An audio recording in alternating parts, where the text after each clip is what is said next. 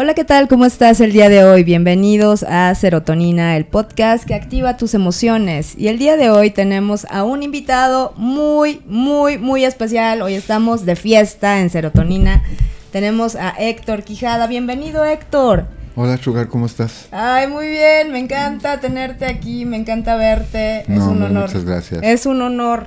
Antes de empezar, eh, queremos agradecer también de todo corazón a nuestros amigos de Macao Wellness Store de El Skin y Marar Delicatessen por apoyar este proyecto por y para ustedes. Em, pues bueno, estamos aquí con un gran ícono del rock en español. Hombre. Hombre, ¿cómo no? Favor, ¿qué tú me das? No, bueno, es un placer de verdad contar con tu, con tu presencia, con tu compañía. Y pues vamos a hablar de la Lupita, ¿qué te parece? La gente quiere saber qué onda con la Lupita, cómo está la Lupita, ¿Cómo va la Pues estamos este, terminando ya lo que es la preproducción del nuevo disco. En unos días más nos vamos a un estudio en Morelos. Eh, ahí nos encerramos. Este, es de entrar y no salir. Este, por, por algunas semanas. Y este, allí vamos a estar los cinco. Eh, ya tenemos eh, pues ya tenemos, digamos, eh, todas las canciones listas.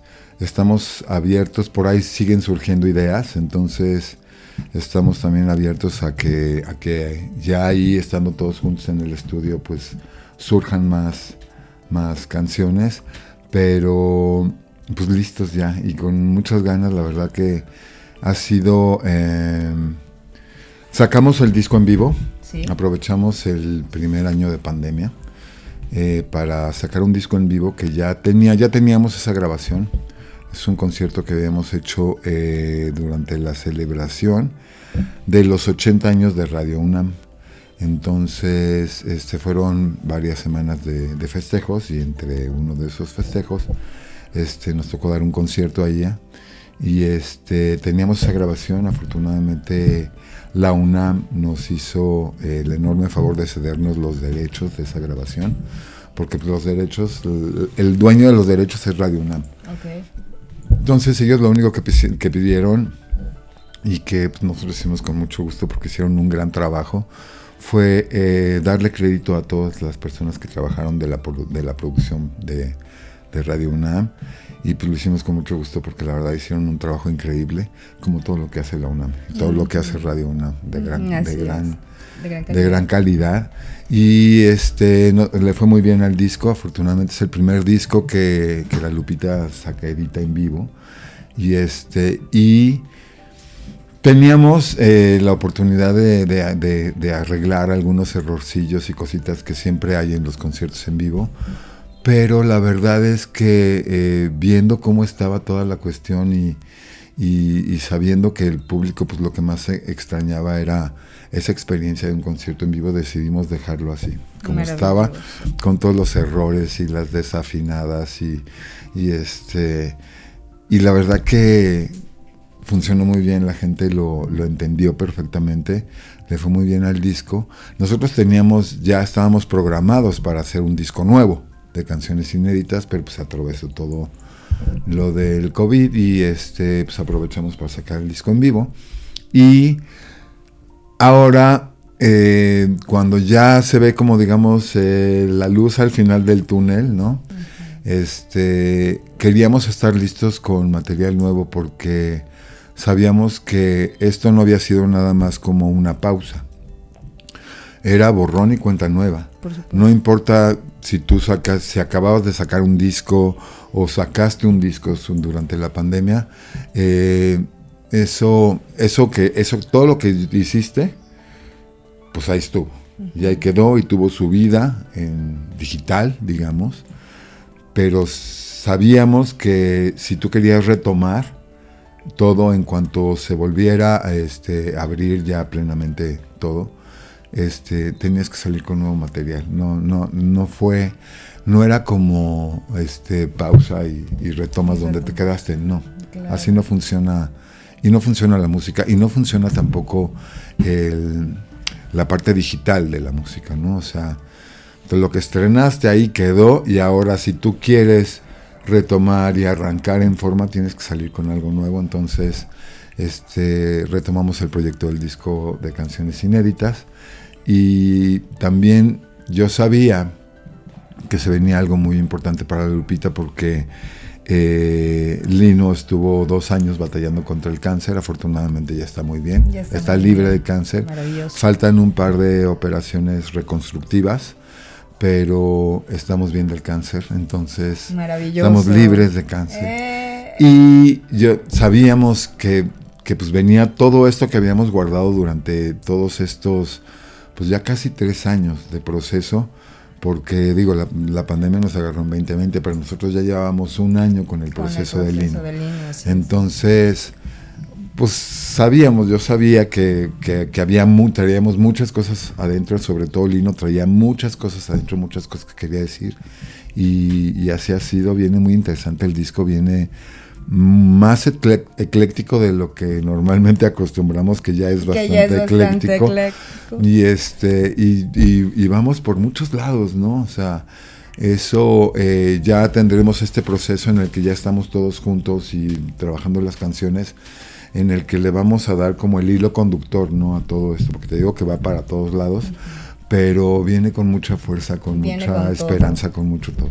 Qué padre, ¿no? Y es, es así como un álbum para, pues sí, para agradecer, ¿no? Agradecer de pronto todo lo que se arregló, todo, todos los cambios que finalmente pues han sido cambios que nos han transformado a todos de una u otra manera. Claro. ¿no? Y este y aparte de los procesos personales, pues también lo que nos tocó vivir como civilización. Por supuesto. ¿no? Entonces, pues darle un poquito de de, digamos, de claridad, por lo menos por nuestra parte, a, todo lo que experimentamos, todo lo que sentimos, todo lo que anhelamos durante este proceso. Y pues viene muy bien. Estamos preparando la celebración de los 30 años de la Lupita. 30 años. ¡Wow! Y este con dos conciertos el 19 y el 20 de noviembre en el Teatro Metropolitan. Son fechas todavía tentativas. Este si hay que posponerlo se posponen también. Pero queríamos estar listos no queríamos este decir ok pues nos esperamos hasta el año que entra y no nosotros ya queremos estar listos. Si si las cosas se abren a fin de año estamos listos. Si se abren hasta el año que entra estamos listos no importa pero nosotros ya queríamos aprovechar todo este tiempo y este y, estar listos para cuando se dé chance, ahí estaremos. Muy bien, la Lupita no paró.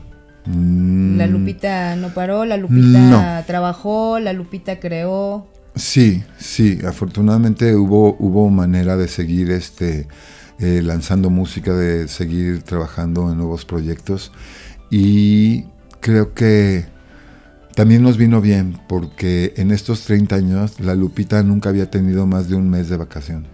Exactamente. Nunca había parado por más de un mes. Entonces, realmente son 30 años de trabajo ininterrumpido, ya sea lanzando material nuevo, haciendo música para películas, colaborando con otros artistas, eh, tocando por todos lados. Entonces, eh, nos vino bien también, nos vino bien este eh, parar estos meses, darnos un, respiro, un descanso, ¿no? Porque sí, sí fue mucho. Claro. Sí fue mucho. Ahora que lo vemos así en retrospectiva, fue, fue mucho tiempo sin parar. Claro. Entonces lo disfrutábamos mucho y casi no nos dábamos cuenta.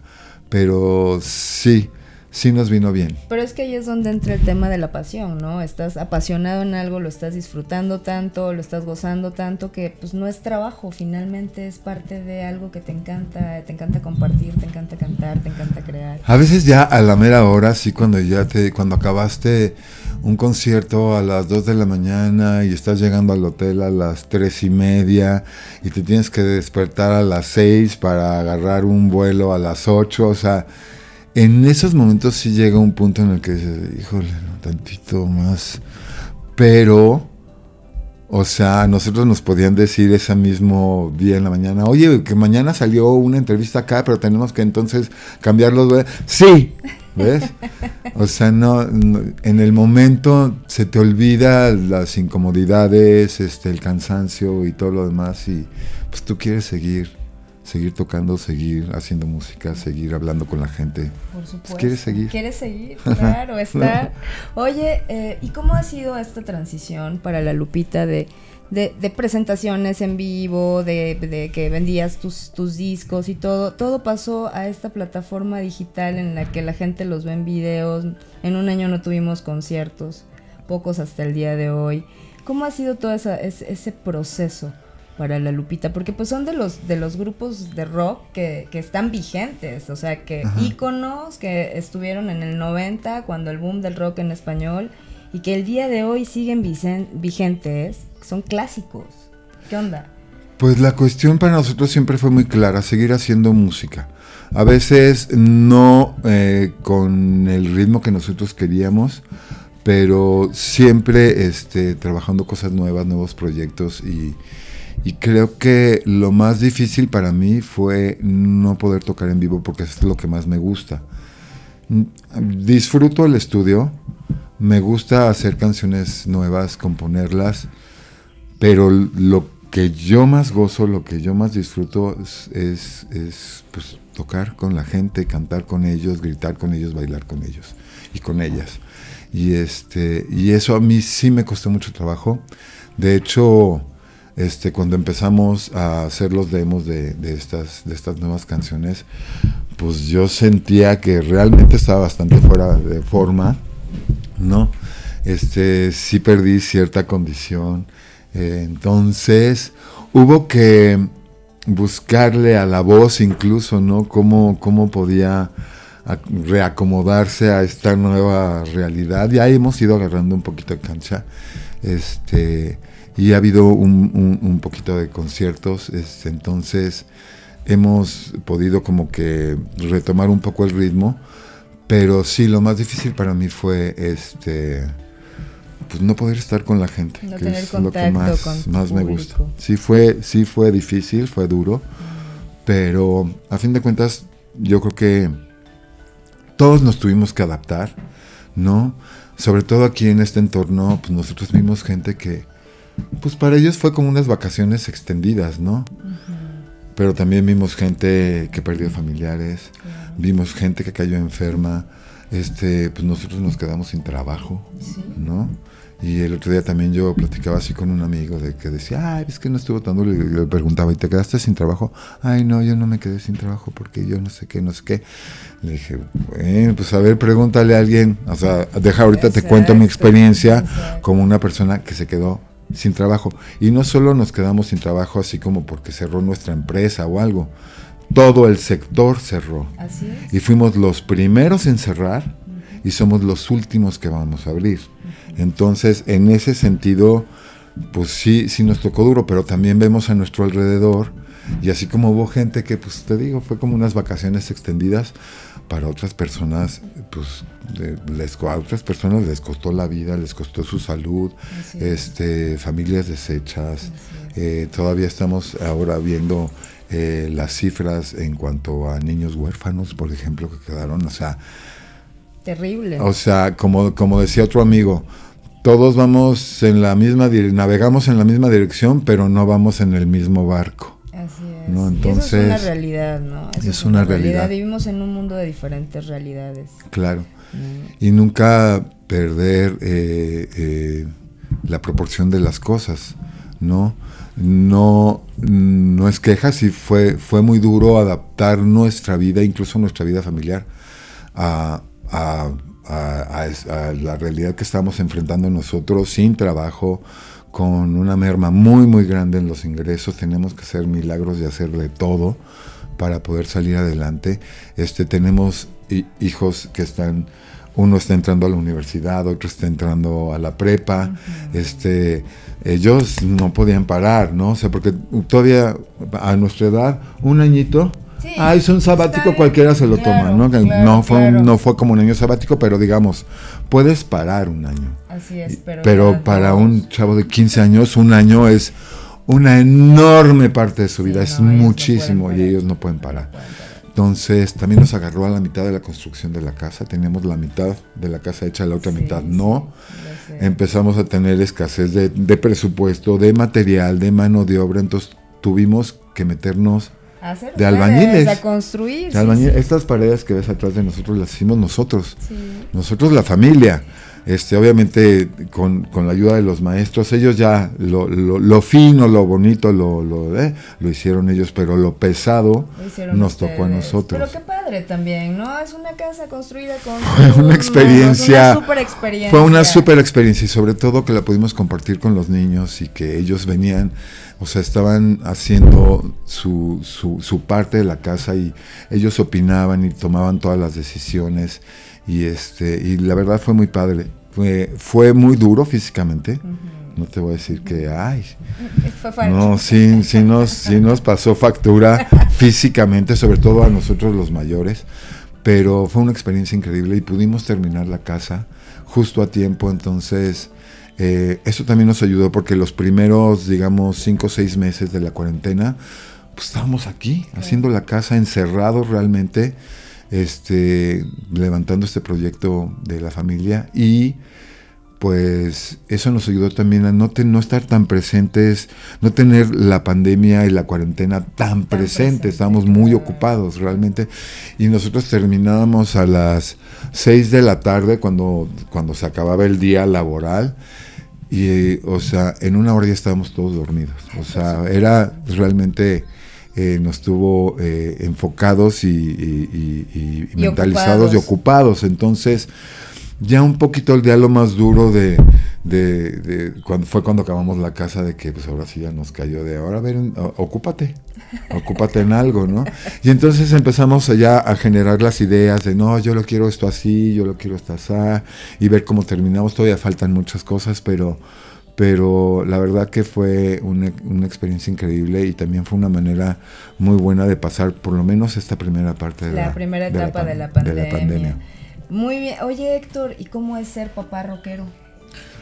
Pues yo creo que es ¿Cómo como... divides eso de ser, eh, a ver, eres el rockero, eh, eres, eres la- pues, el rockero de la Lupita, todos, muchas, muchas personas en México te identifican por eso, pero ¿cómo es el papá Héctor Quijada?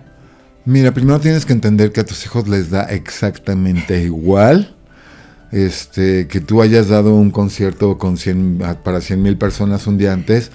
El día siguiente no eres más que su papá. Y además es muy curioso también porque de ser Héctor, cantante de la Lupita, pues llega un punto en el que más bien ya eres papá de Iker o el Exacto. papá de Eduardo, ¿no? O sea, eh, se, eh, se empiezan a, a volver como el centro de tu vida y bueno, para mí así es porque para mí mis hijos son lo más importante y soy este entregado, obsesivo y este pobrecito de aquel que se meta con mis hijos Oh, porque lo puedo hacer pedazos.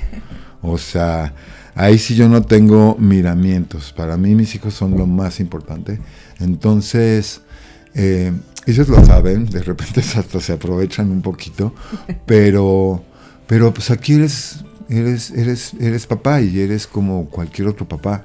No, los hijos son nuestras más grandes alegrías y nuestros más grandes eh, sustos y, terrores y son enormes maestros y además, pues yo qué te puedo decir, yo los veo a ellos y digo, wow, están increíbles. Yo también los si veo yo digo, "Guau, a su edad, increíbles". si yo a su, yo a su edad era un pendejo. ¿Cómo eras, güey? ¿Cómo Era era, un- Héctor a los 17 años? ¿Cómo Un eras? pendejo, güey. O sea, mira, para que me entiendas, yo toda mi primaria fue de puros nueves y dieces. Y además ni me costaba trabajo, güey. O sea, güey, yo iba así. Entonces, por lo mismo, y como yo le decía a mis hijos, es que tú lo único que tienes que hacer es sacar buenas calificaciones. Si sacas buenas calificaciones, te perdonan las travesuras, este, los maestros te, te, te, solapan cualquier cosa que hagas. entonces ya por ahí de sexto de primaria, la secundaria, pues me di cuenta de que pues prácticamente yo podía hacer lo que, mientras yo sacara buenas notas, podía hacer lo que quisiera. Y fue creo que de lo peor que me pudo haber pasado, porque sí, sí realmente, sí realmente, este, de repente nos pasábamos. Eh, ellos son como mucho más aplicados, son mejor portados que yo, lo cual agradezco mucho. Este, son muy chambeadores. Por ejemplo, mi hijo Eduardo trabaja desde los 17 años. Y él se consiguió su trabajo y, trabaja y hasta la fecha sigue desarrollando proyectos, se le ocurren cosas y toma cursos y eh, el, chiquito también, o sea, todo lo que sabe eh, es increíble para las matemáticas, está muy interesado en la física y haz de cuenta que los programas de secundaria y prepa ya los dejó atrás hace dos años. Este, él va y avanzan mucho. Ahora también ellos tienen esta herramienta tan increíble que al mismo tiempo yo digo que es como la caja de Pandora, que es, internet. Que es internet, eso les da la posibilidad de aprender por sí mismos, este, muchas cosas que les interesan sin tener que esperar a que a que algún maestro se los venga a entregar. Ellos buscan su información. ¿Qué tal? A nosotros nos toca ir a la biblioteca. ¿Qué tal? Bueno, no, a sacar la enciclopedia, la británica, la salvadia, no buscarla. buscar mil horas ahí en la biblioteca para encontrar. Y ahora lo tienes un cuestionario de 10 y ahorita en 10 segundos tienes toda Ya tienes toda la información, ¿no? Y este es increíble, aunque también, pues, como, como lo dije hace rato, para mí, y lo dije desde hace este por yo por ahí del 96 que ya venía ya ya se empezaba a hablar de todo esto de internet y no sé qué no sé cuánto. 95 principios de los 90 de hecho no yo dije güey esto es la caja de Pandora güey. Vamos a ver surgir todo lo bueno y todo lo malo. Y cómo fue y así ha sido. Hemos visto cualquier salvajada, ¿no? Y también ahora estamos en una época de exceso de información, donde muchos son mentiras, donde cualquiera puede inventar lo que se le dé la gana y siempre va a haber gente que lo, que lo va a querer creer, ¿no? Entonces, todavía estamos en este proceso, acabamos de abrir la caja y van a pasar muchas cosas buenas, muchas cosas malas y yo espero que el sentido común este vaya ganando terreno y se vaya imponiendo ante toda esta avalancha de información y desinformación que tenemos. Claro, porque pues finalmente pues hay muchísima información, pero se trata de investigar también, ¿no? O sea, que se que la o sea, todo lo que hay que investigar no siempre está en el internet. Y, conocer las fuentes, ¿no? Porque antes me acuerdo que antes decíamos, "No, sí es cierto porque salían los noticieros" y ahora ya sabemos que los noticieros inventaban muchas cosas, y siguen inventando y siguen inventando muchas cosas. Y lo mismo pasa en internet. Hay gente que me dice, "Es que sí, sí es cierto yo lo vi en internet. Y, le digo, ¿y la fuente? ¿Quién es la fuente? Ah, no, pues, no sé. Ah, pues entonces no sabes si es verdad.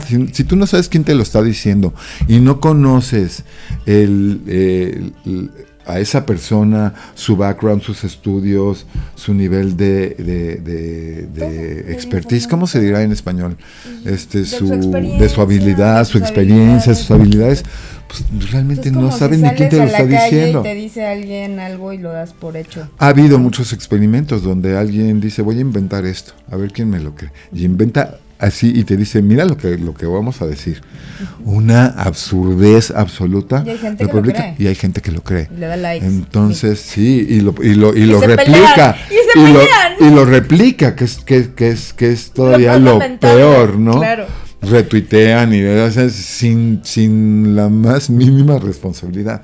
Entonces yo espero que todo esto vaya, o sea, cayendo por su propio peso y que impere el sentido común.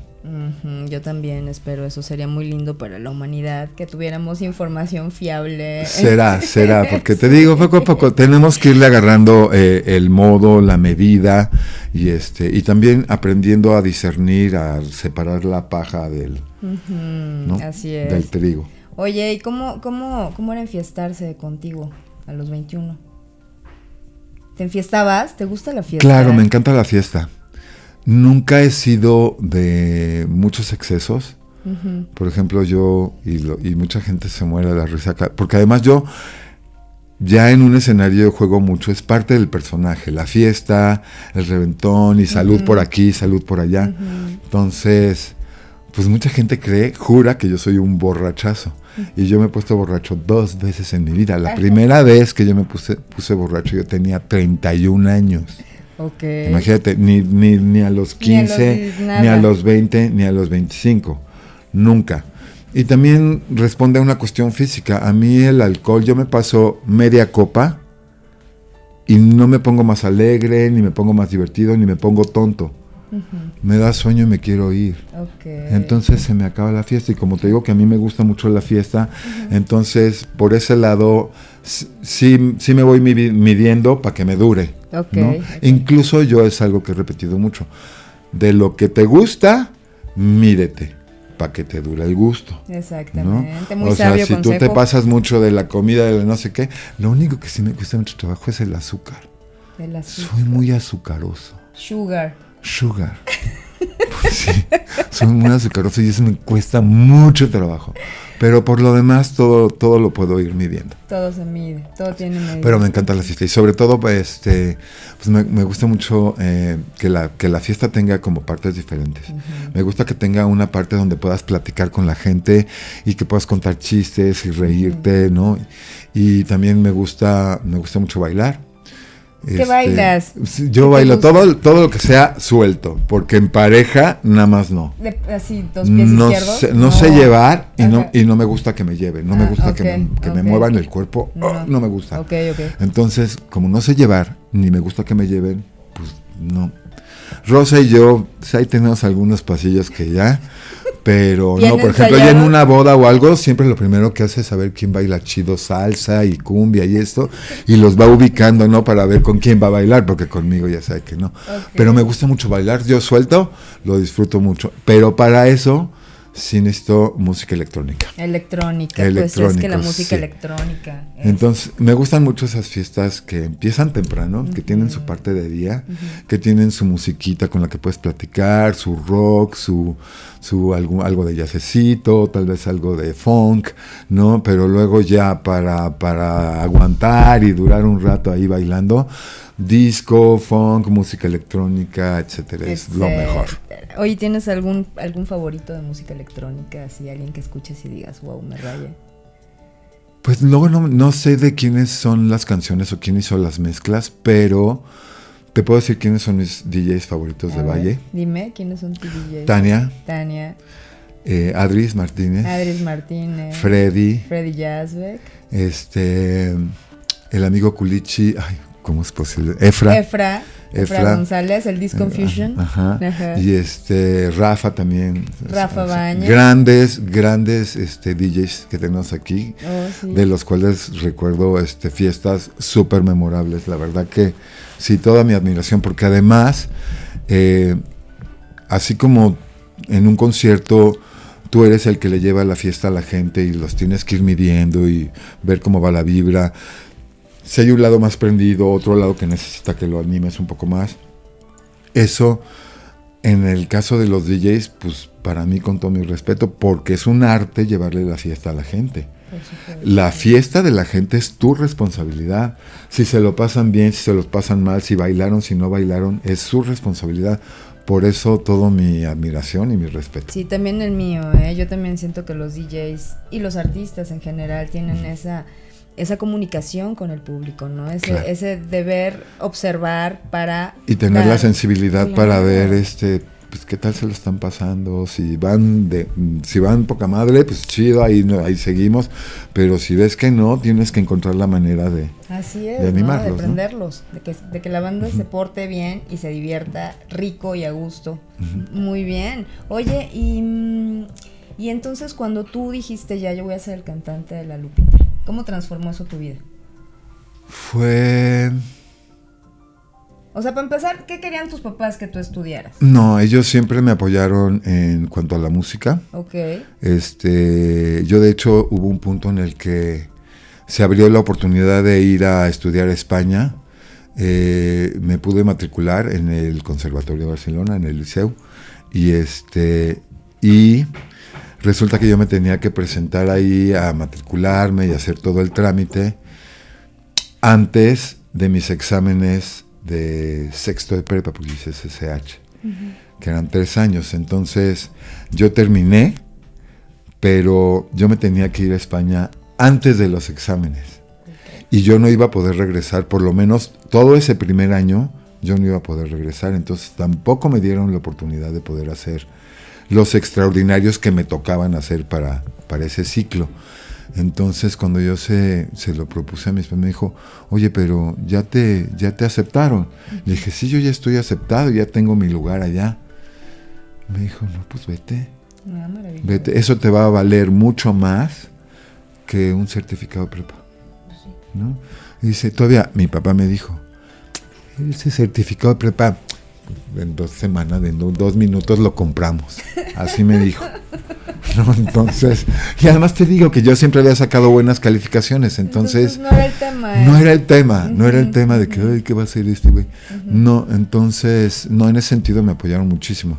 Ahora, yo, en mi primera banda, yo era tecladista. Y fue el bajista de la Lupita, Poncho, el que me, el que me invitó a formar parte de la Lupita, pero me dijo, no como tecladista, yo quiero que vengas como cantante. Yo ya cantaba, yo estudio canto desde los 16 años con diferentes maestros. Y yo ya cantaba un par de canciones en esa banda, en Estrés. Estrés. Entonces, cuando me invitó Poncho, yo dije, órale, va que va, porque de hecho yo, incluso ya en Estrés, yo me oía y yo iba a las clases, porque además Estrés tomaba clases de canto todos juntos. Y yo decía, ay, se me hace que soy mejor cantante que tecladista. Y en efecto, ya una vez que yo me que yo hice la transición y me fui a la Lupita a cantar y lo empecé a hacer, supe que en mi vida iba a regresar a, tocar teclados. Nunca jamás, sí. Oye, pero ¿y, qué? ¿y cuándo aprendiste a tocar tantos instrumentos? No, yo aprendí a tocar piano y a cantar.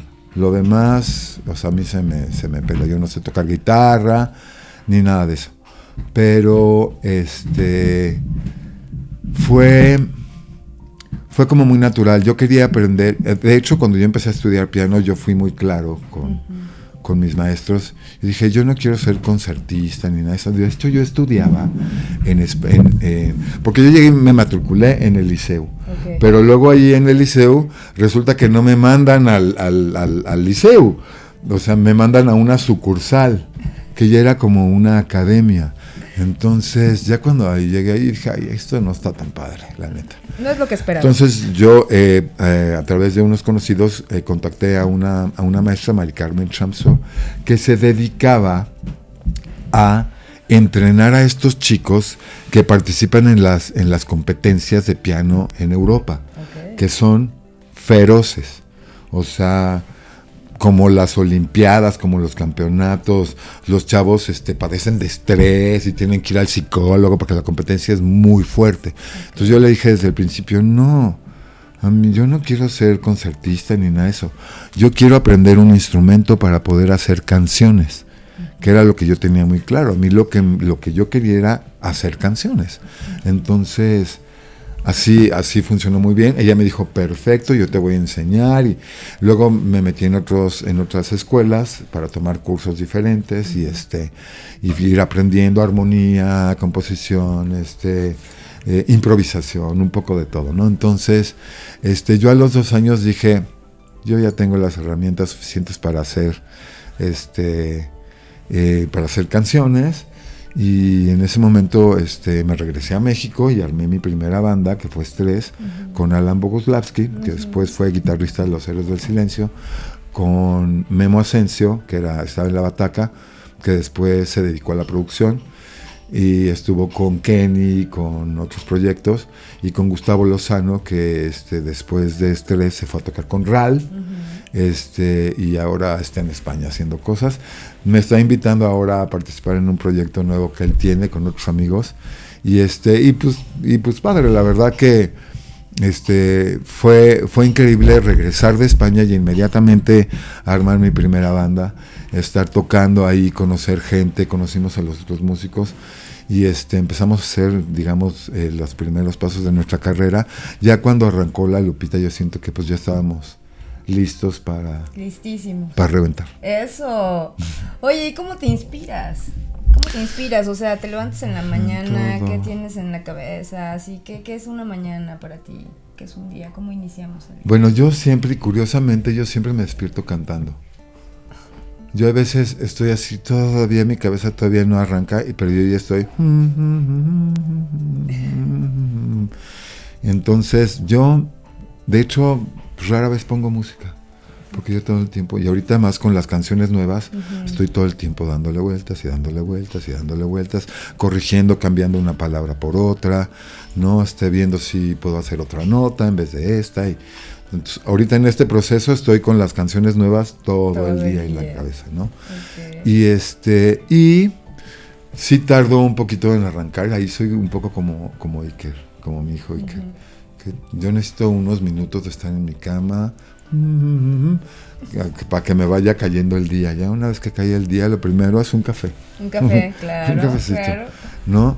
A mí me gusta mucho hacerles de desayunar a los niños. Mm. O sea, me encanta que arranquen su día bien comiditos y ya después si tienen lunch, no tienen lunch, eh, pero por lo pronto ya desayunaron, bien. Y me gusta mucho eso también ese consentimiento que yo le aprendí a Rosa, porque el Rosa te consiente mucho a través de, de lo que prepara, ¿no? De la, de la comida, que es espectacular.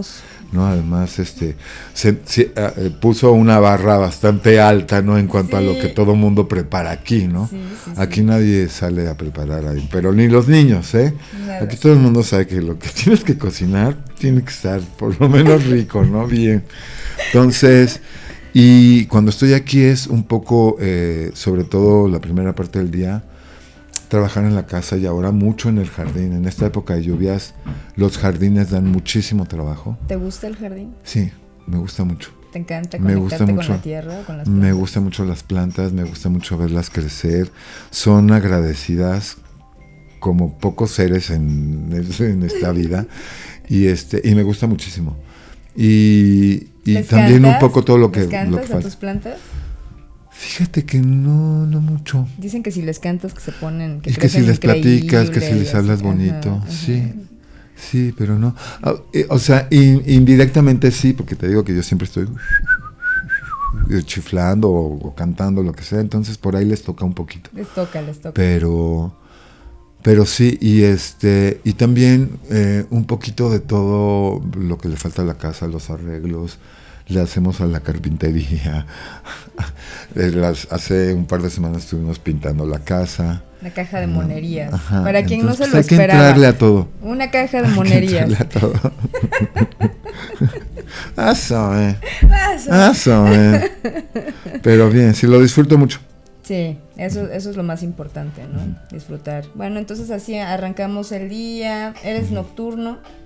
Sí, un poquito. ¿Te duermes en, tarde en la noche? Cambió mucho cuando, cuando llegaron los niños, porque obviamente cambia tu horario. Ellos son, ellos arrancan tempranito, sobre todo cuando son más, más son chiquitos. ellos arrancan temprano y pues tú tienes que arrancar con ellos. Entonces ahí sí el horario se nos, te tienes que ajustar, ¿no? Básicamente, pero y ya yo me quedé más o menos con ese horario. Yo no importa qué tanto me despierte, yo a las 7 de la mañana a veces tengo chance de volverme a dormir. Si me, haya dormido a las 5, yo a las 7, pum. A veces me vuelvo a dormir, ¿no? Si fue, si estoy muy cansado. cafecito pero, y a dormir otra vez. no, no, no, no. A veces nada más voy, voy al baño, me hago pipí, regreso y me vuelvo a dormir, ¿no? Este, pero, pero sí, normalmente así es. Entonces sí me volví un poquito menos, menos nocturno, un poquito más diurno. De todas maneras sigo disfrutando mucho la noche. Ay, es que es deliciosa. Y sobre todo aquí, ¿no? Donde es, una sinfonía. Donde hay oscuridad, donde de repente se hace un poco de silencio. Sí, no, los grillos, la lluvia. Aunque yo también, este, después de unos días aquí, yo sí empiezo a extrañar la ciudad. Sí. La disfruto mucho. ¿Qué extrañas de la ciudad? Este, pues la gente, el movimiento, todo, todas las opciones. Además, yo cuando, eh, ahora no, porque dejé mi departamento allá, pero eh, yo viví en una zona muy céntrica, ¿no? De hecho, en uno de los cruceros más intensos de la Ciudad de México, ahí estaba yo. Okay. Y a mí me decían, ¿no te molesta el ruido del tráfico y los claros? Digo, no. ¿No? Aquí yo disfruto del sonido del, río, de los pájaros, los animales, ¿verdad? Y allá yo disfruto del escándalo de los coches, los claxons y todo eso. Me gusta mucho. Además, yo para concentrarme necesito un escándalo. Necesito la ventana abierta, el tráfico, los camiones, prendo la tele, este, si el vecino ya puso música, bienvenida, pero entre más cacofonía haya, yo mejor me concentro sobre todo cuando tengo que escribir o cuando tengo que concentrarme bien en algo, yo necesito un escándalo a mi alrededor. Escándalo. Entonces, a veces aquí me cuesta más trabajo. Pues sí, pues falta de confianza, le hacemos un escándalo. No, tengo ese como ruido que me, que me obliga a, a enfocarme. A enfocarte. Oye, ¿qué onda? ¿Eres espiritual? ¿Te consideras un ser espiritual? Sí, pero eh, sin sin grandes desplantes. ¿Me explico? O sea, yo me, di cuenta eh, a lo largo de los años que yo muy seguido estoy hablando con Dios. Le pongo así porque, por llamarle de una manera, pero yo muy seguido estoy hablando con Él. Entonces, tengo como esa parte que sí, pero ni medito, ni voy a la iglesia, ni este ni me hinco enfrente de Buda, ni nada de eso. O sea, tu espiritualidad aquí, no está ligada. Está aquí adentro. Y aquí, o sea, sí, sí pero sí. Sí, sí creo. Y, y sí creo que somos seres eternos, sí creo en el alma, sí creo en, en, un plano más allá, ¿no? Y, y creo que vamos y venimos. Vamos y venimos. Vamos y venimos y este y si hay un tránsito este importante entre el mundo metafísico y el físico. Lo creo firmemente. Sí, pues yo también. Me, encanta tener esa conciencia, ¿no? De que pues sí, sí existe, aquí está. Sí, pero no creo en el dogma. Tampoco creo en las en las muchas reglas. No, o sea, por ejemplo, eso de los diez mandamientos a quién le tienen que venir a decir que está bien y que está mal. ¿Quién te va a venir a decir? O quién te va a venir a decir que está, bien o que está mal. O a poco le vas a hacer caso a unos güeyes que vivieron hace 1500 años. Que para empezar la que ya no, ya no, aplican, ya no viven esta realidad, ¿no? Este, entonces, no, el sentido común también ahí, eh, ahí es el arma principal. Entra en juego, ¿no? La lógica. Por lógicamente ya no tenemos las mismas reglas que cuando escribieron libros y libros acerca del comportamiento humano. Claro, ¿no? Y además las reglas, sobre todo en cuanto al dogma, ¿no? Este, no de esto sí, esto no, esto me acomoda, esto no me, o sea, todo era así como muy según la conveniencia y yo creo que va más allá de la conveniencia, va está en el terreno de la convicción, ¿no? Y, y pues todos sabemos lo que está bien y lo que está mal. En el Entonces, fondo, si no necesitamos, ¿verdad? y si necesitas que te lo digan, o, eh, o tienes un desequilibrio mental, o eres un psicópata, ¿no? o eres un hipócrita. Así es, así es. Oye, y entonces, ¿y qué piensas tú de, de, de, todos estos grupos indígenas que todavía tenemos en México, afortunadamente? Y que ellos tienen una forma muy especial de ver la espiritualidad. ¿Te has acercado a alguno de estos grupos? Pues lo que nos permite nuestra posición, digamos, ¿no? Porque también hay que entender que eh, para, para estos grupos los, los, los aliens somos nosotros los, los alienados somos nosotros, ¿no? nosotros somos los mexicanos. ellos son huirras, ellos son huicholes, ellos son seris. nosotros somos mexicanos. ¿no? Entonces, hay que, primero que nada, este, respetar, ¿no? Por otro lado, también asimilar, porque, bueno, mi, mi abuela era yaqui. Entonces, yo entiendo que yo soy, yo soy mestizo, yo soy una mezcla, ¿no? Y lo hablábamos el otro día en el programa, ¿no? Decíamos, es que también tenemos que entender que por más que queramos, México es un país mestizo, ¿no? Y tenemos dos culturas muy importantes, las culturas originales y la cultura europea, y se están revolviendo y así son, no se van a separar, ya no se puede, o sea, ya hubo esto, ya no se pueden separar, pero lo que yo creo es que en la diversidad está la riqueza. Que si un país es culturalmente rico es porque tiene diversidad. De todo. ¿no? de todo, porque es este multilingüista, este tiene diferentes celebraciones, diferentes costumbres, este diferentes maneras de entender la vida, la tierra, eh, eh, la biodiversidad, ¿no? La, la espiritualidad, este, el cosmos, todo, ¿no? Entonces, creo que esa diversidad eh, es lo que nos hace ricos, ¿no? Y, deberíamos estar agradecidos y este y sobre todo ser muy respetuosos. También hay una línea muy fina entre aceptar tus raíces autóctonas y apropiarte de una cultura. ¿Qué tal? Eso, eso, y eso es un tema. Eso es un tema. Eso es un tema, ¿no? Por eso también, este, y por eso también, eh, y la Lupita piensa así eh, también, en ese sentido.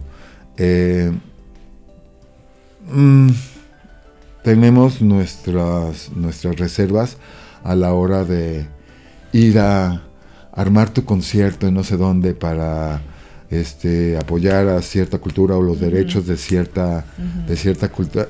Ah, no hay que ser muy cuidadoso. Claro. Porque es bien fácil apropiarte de las luchas, es bien fácil apropiarte de, las, de las culturas cuando realmente tú crees que estás apoyando y lo que estás haciendo es faltarle respeto a esa cultura. Entonces, eh, somos muy cuidadosos en ese sentido.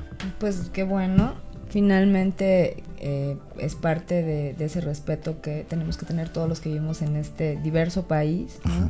Pues sí, respetar a, las, eh, pues a nuestros pueblos originarios desde el punto de entender que pues ellos tienen su cultura, nosotros la nuestra y bueno, así como nosotros pedimos que, que, los demás mexicanos que tal vez no están tan conectados con ellos los respeten, pues así mismo nosotros, ¿no? No te haces maracame por colgarte un sombrerito lleno Exactamente, ¿no? Y el otro día veía yo... De, vestirte de, maracame, ¿no? O como esa gente que ofrece, que ofrece este, certifícate como chamán por internet. ¿Qué onda con eso? o sea... ¿Cómo? Eso no, está bien. Eso es apropiación. Siete limpias, incluidas. Eso es apropiación cultural. o sea, eso, se llama fraude. o sea, fraude. Para empezar, es fraude. Señor, no caigan en eso, es fraude. Por favor, nunca compren eso. No, te vas a convertir en maracame si te cuelgas el sombrero de plumas. O sea, eso viene del linaje, del linaje. Y sabes que también pasa mucho también, también con las, con las, con las plantas sagradas. Sí, ¿qué tal? No, ya es todo un comercio. Es como, ajá. Ya mercado es todo el comercio y además hay gente que ya casi, casi lo hace como, como si fueran drogas recreativas. Y no lo son. No, no son. Plantas sagradas, ¿no? Y, y, hay, que, hay que tener derecho de piso, ¿no? Exacto. Y a veces eso, o sea, no es lo mismo cuando tú nací, cuando, cuando tu derecho de piso te lo ganaste 30 generaciones atrás. Exacto. ¿Me pues explico? a ver, a ver si no, a ver, para los que no sepan, ahí les va. O sea, un maracame es maracame porque su papá fue maracame y su abuelo, fue, maracame, y el papá de su abuelo fue maracame y así. Y se han estado preparando desde que nacieron, pero además lo traen en los genes, la herencia, porque también hay una parte que yo no sé cómo llamarle, pero así como tenemos eh, genes que nos dan nuestras características físicas, también hay unos genes espirituales que nos vienen de hace 5000 años. Tal vez sí. ¿Me explico? Así es. Y, que, y que tú ya naces con ellos. Entonces, es, yo tengo mucho respeto para todo esto y, y, sí soy muy consciente de que, de que por mucho que algo te llame la atención, tienes que tener respeto. Claro. Sí, claro, seguir, seguir a quien sabe, ¿no? que, pues para los de la ayahuasca es el taita, para los del peyote es el maracame, y así sucesivamente, porque sí últimamente se ha visto mucho esta distorsión de medicinas sagradas, de que ya alguien tomó una vez y ya porque tomó una vez ya y le fue bien, ya él va a comprar la medicina y él se va a dedicar o ella a hacer ceremonias. qué peligro, sí, qué peligro. Qué O sea, peligro, qué porque peligro. además es- eh, pisas terrenos que van más allá de la, de la mera experiencia que tuviste ese día. Sí, no, ni al caso. Entonces, tocas cosas que son serias y que pueden en un momento dado ser este incluso peligrosas si no sabes cómo tratarlas, Así ¿no? es, Yo le tengo a eso mucho respeto. Sí, este, yo también respetamos a todos nuestros, este, pues, nuestros líderes de medicinas sagradas. Los queremos mucho. Y los sigan, respetamos. que sigan mucho tiempo apoyando a, a diversas personas, pero por favor no caigan con los chamañosos y chamañosas que ya, porque traen ahí tres plumas en el sombrero, ya creen que pueden andar así. Y además te fijas que cada, cada, cada tantos meses, no, ahora viene la cuacuaracua de África y luego la chuchiruchis de Tailandia. O sea, pues claro, por todos lados hay plantas Exacto, alucinógenas, ¿no? exacto, O sea, exacto. no, O sea, como que sea alucinógena no- no la hace sagrada, o sea, ¿no? No, sagrado es el proceso Ajá, ¿no? del exactamente. viaje. Exactamente. O sea, ¿por qué? Porque por eso te digo, hay que hacer las cosas con, con los líderes, con los maestros de esas plantas. Em, pues mira, vamos a, vamos a desearle mucha buena suerte a todos A los- todo mundo, a todo mundo, a a, todo todos mundo. los que caen con líderes Y con los no maestros, y con los no también. también más suerte aún. Y que les sirve, y si le sacan algún sirva, proye- así es. provecho, qué bien, pero por lo pronto yo sí le tengo mucho, mucho respeto. Ay, hombre, muchísimas gracias, No, Héctor. Me encanta platicar contigo, eres un ser extraordinario. Se le- para los que lo van a ver en YouTube se van a dar cuenta de la luz que tienes. sea, Gracias, amiga. Y para los que no, pues yo se los digo, tiene una luz maravillosa. Es un placer estar aquí con Ya él me estás en chillando. espacio. Como siempre y- digo, si tuviera Teresa me la mordía, pero... Muérdete el rebozo, mira, aquí lo tienes. Aquí- pero, pero no, la verdad, muchas gracias, ¿no? Muchas gracias por recibirnos aquí. Y sobre todo porque co- coincidimos mucho en, en que entendemos muy bien el poder infinito que pueden tener las palabras y algo de lo que de lo que de lo que se nos olvidó platicar hace rato que hablábamos de, inter- de internet y la caja de Pandora es que mucha mucha gente no tiene realmente una idea clara del poder de las palabras. No, bueno. Y sobre todo que todo lo que dices tú en internet se queda para siempre. No es algo que puedas, o sea, eso de que las palabras se las lleva el viento, ya no. No era antes. Ya no, eso era antes. Ahora la- lo que dices se queda ahí Así para siempre. Y yo sí soy, por eso el proceso tan complicado y deta- de- de- detallista de hacer una canción para, para la Lupita. Porque aunque estemos hablando de algo banal, porque no todo tiene que ser profundo eh, y de azotarse, no, hay, hay can- hay- podemos hacer una canción boba, ¿por qué no? Pero siempre con la conciencia de que las palabras tienen un enorme poder. Así es. No, la y- palabra es acción. Es acción, exactamente, y a, y a la gente se le olvida. Sí. La, la gente separa la palabra de la acción y no, la palabra es acción, como Voy tú a. lo pones muy claro, voy, Voy a, a. pienso esto, ¿no? Entonces, creo que en ese sentido todavía tenemos un, un- un- un trecho que, que, este, que, que avanzar, pero lo entendemos muy bien. Sí, pues la próxima vez, si nos permites, podemos echarnos una muy buena plática acerca Claro del sí. diálogo, de la palabra. Y espero que la próxima vez vayas tú a mi programa Ay, y entonces gusto, ya nos platicarás y a, la- y a toda la gente la experiencia de, y sobre todo en, en el momento en el que tú estás, que estás arrancando Sí, con este proyecto, claro. está bien padre que le puedas compartir a la gente, eh, sobre todo esta parte del proceso. ¿Cómo es arrancar un podcast? ¿Cómo Para que es? todo el que tenga interés Sí. en tener su podcast vaya aprendiendo Sí, sí, cómo es, a cómo juntas un equipo de gente, juntas- todo. No, bueno, así, así, gracias universo. Exactamente. No, pues muchas gracias chicos Muchísimas también a gracias, ustedes. Muchísimas muchísimas gracias. gracias a todos. Y un saludo a todo el mundo. Así es, muchísimas gracias. Y bueno, pues aquí nos vemos, ¿verdad? Eh, te quiero, gracias por compartir, gracias por estar, a ti, gracias Sugar, por ser. gracias. Y serotoninos, recordemos, seamos transformación. Sí podemos. Sí Sí, podemos. podemos. Claro que Claro. sí. Nos vemos. Besos. Bye.